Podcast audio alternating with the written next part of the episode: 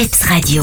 Nous revoici encore une fois ici à Watermal-Gouvy, à cette caravane des artistes euh, pour euh, la première édition de ce mini-festival, si on peut l'appeler comme ça.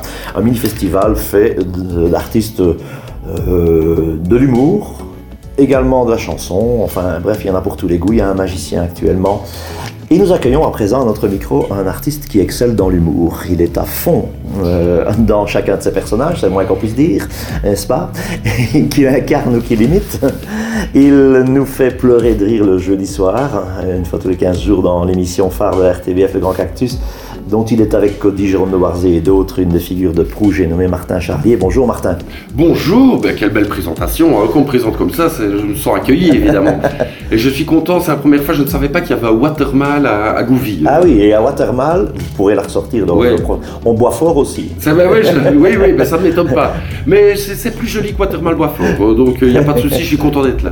Nous allons parler dans un instant de votre spectacle qui s'intitule Donneur de leçons. C'est ça euh, que vous présentez aujourd'hui à Watermal. Mais permettez-moi tout d'abord de revenir sur votre déjà longue carrière, parce que euh, vous avez déjà brinque-ballé ah votre... vous avez commencé à faire rire euh, très tôt, je suppose. J'ai lu sur votre site internet que même déjà à l'âge de 6 ans, au baptême de votre petite sœur, vous faisiez déjà de l'humour. Exactement, c'était même 5 ans, un peu moins, parce que ma sœur en mai, moi en septembre. C'était la première fois où j'étais monté sur une table et je chantais des chansons wallons. Et j'avais déjà senti le truc où tous les invités regardaient, on sentait qu'il y avait un truc. Parce que d'habitude, vous savez, quand on est petit, il faut pas se cacher, il y a des enfants qui font des, euh, des petits spectacles et tout ça. Et on voit bien que les adultes sont là, ouais, allez, on y va, allez, oui, oui, oui, allez, on arrête. Mais non, là, ils étaient je voyais qu'ils étaient concentrés, qu'ils demandaient des encore, encore et tout ça. Et euh, bah j'avais compris qu'il y avait un truc à ce moment-là et j'ai toujours voulu faire ça ce que j'ai fait finalement. Alors, euh, quand vous avez eu du succès dès votre plus jeune âge, vous n'avez pas traîné à créer votre premier spectacle, apparemment à 19 ans, oui. Euh, qui s'intitulait Depuis tout petit. Déjà tout petit. Déjà tout petit, pardon. Déjà tout petit, oui. Avec notamment un sketch intitulé Les blagues. Et vous racontiez les blagues de quatre manières différentes. Déjà là, c'était votre multiface qui ressortait. C'est ça, ah ben ça, ça, vous êtes bien renseigné. Donc c'était déjà tout petit. Et ça porte bien son nom, parce que c'était d'ailleurs la question que vous m'avez posée juste avant, c'est que déjà tout petit, je faisais des trucs, euh, bon voilà. Et euh, et euh, j'avais que 19 ans quand j'ai écrit le premier spectacle. effectivement, mon premier sketch que j'avais même écrit à 17 ans, parce qu'à l'époque, je faisais des cours de l'humour avec Bruno Taloche qui avait ouvert une école de l'humour. C'était mon idole, moi, de l'époque. Il n'était même pas encore avec son frère. Et euh, j'avais dû jouer ce sketch devant lui et le voir rire, ben, ça m'avait boosté, évidemment.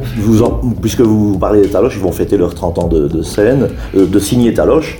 Vous y serez peut-être hein Ah, on va essayer d'arranger ça, évidemment. Surprise Oui, oui, oui, on verra bien. Votre palette de talents est très large. Euh, et puis, euh, il y a des personnages dans lesquels vous excellez. Madame Rigide. Oui. je suis enseignant, je suis un fan de Madame Rigide. Et c'est la rentrée demain, malheureusement. Exactement. Ah ben oui, ben d'ailleurs, je vais commencer le spectacle par ça aujourd'hui, hein, évidemment. Est-ce qu'elle a toujours cette grande boucle d'oreille, Madame Rigide Ah bien sûr, elle ne fonctionne qu'avec ça. Moi, j'avais créé ce personnage, c'est marrant, parce que c'est comme ceci avec le Grand Cactus. Parfois, c'est des personnages qu'on crée dans le Grand Cactus, dont on se réutilise après. Et parfois, c'est l'inverse. Moi, c'est un personnage que j'avais dans mon spectacle des gens en 2010, et je l'avais proposé à Jérôme, et on l'a fait, et, euh, et, voilà, mais maintenant, c'est un incontournable. Évidemment, je n'en peux plus, je n'en peux plus, on va commencer maintenant, bien sûr. Et est-ce qu'il y a des personnages que vous détesteriez imiter ou, ou reprendre? Parce qu'il y en a dans lesquels vous excellez, Madame Rigide, mais d'autres, euh, vous n'arriveriez pas à faire qui, par exemple? Ben, En fait, je ne fais que les gens que j'aime bien et les gens pour lesquels j'ai une certaine tendresse. Parce que malgré, malgré tous leurs défauts, moi j'aime bien les, les, êtres humains aussi bien avec des défauts que des qualités. Et, je les adore, moi. Donc j'adore les personnages de Madame Rigide, de Luc Noël, de Tristan aussi, qui est un peu gay dans le Grand Cactus. Donc ça, c'est des personnages que j'aime beaucoup. Par contre, oui, les gens que je n'aime pas, euh, euh, j'aurais beaucoup plus de mal parce que j'ai plus de mal à, trouver la, manière de les interpréter pour les rendre pour les rendre, euh, allez comment dire, pour les rendre attachants quand même. Donc je, moi je pourrais pas imiter par exemple, ben, je ne sais pas, je vais prendre des gros trucs, mais euh, quelqu'un comme Hitler, Hitler forcément je ne saurais pas euh, faire ça parce que ça, je ne lui verrais rien d'humain. Donc ni Poutine. Ni Poutine. je n'ai vraiment pas envie de le faire pour le moment. Mais donc Luc Noël, malgré les petites déboires que vous avez vécu peut-être avec lui, vous l'aimez bien. Mais moi je l'adore, mais j'aimerais bien qu'il m'adore. C'est ma, ma, ma grande tragédie, c'est que d'habitude les gens que j'imite sont les premiers à aimer. C'est toujours mon but en fait. Quand j'imite David Jean Motte, c'est lui que je veux faire rire en premier. Quand j'imite Thierry Luther, c'est pareil. J'avais déjà fait un sketch sur ma grand-mère. euh, c'est elle la première. Et ça m'est arrivé deux fois d'avoir euh, le personnage en question qui était vexé. Une fois avec ma propriétaire Ah bon. que je vais faire aujourd'hui aussi. Et euh, j'ai dû déménager d'ailleurs à cause du sketch. Et euh, elle l'avait très mal pris. Et, et Luc Noël, il ne l'a pas bien pris non plus. Et ça, ça c'est dommage parce que je l'ai déjà eu au téléphone. En plus, je ne le fais pas méchamment, je le fais avec beaucoup de tendresse. Et, et puis moi, j'ai appris vraiment euh, quelque part à l'apprécier. Je ne peux plus m'en passer. Moi, ça fait six ans que je regarde l'émission, le son coupé. Je ne sais pas ce qu'ils disent dedans. Mais euh, voilà, j'aimerais bien qu'il aime bien. Francis et hum, Bérangère, les deux autres qui sont dans Jardin et Loisirs, eux, ils aiment bien. Ils partagent les vidéos et tout. Mais Luc, pas.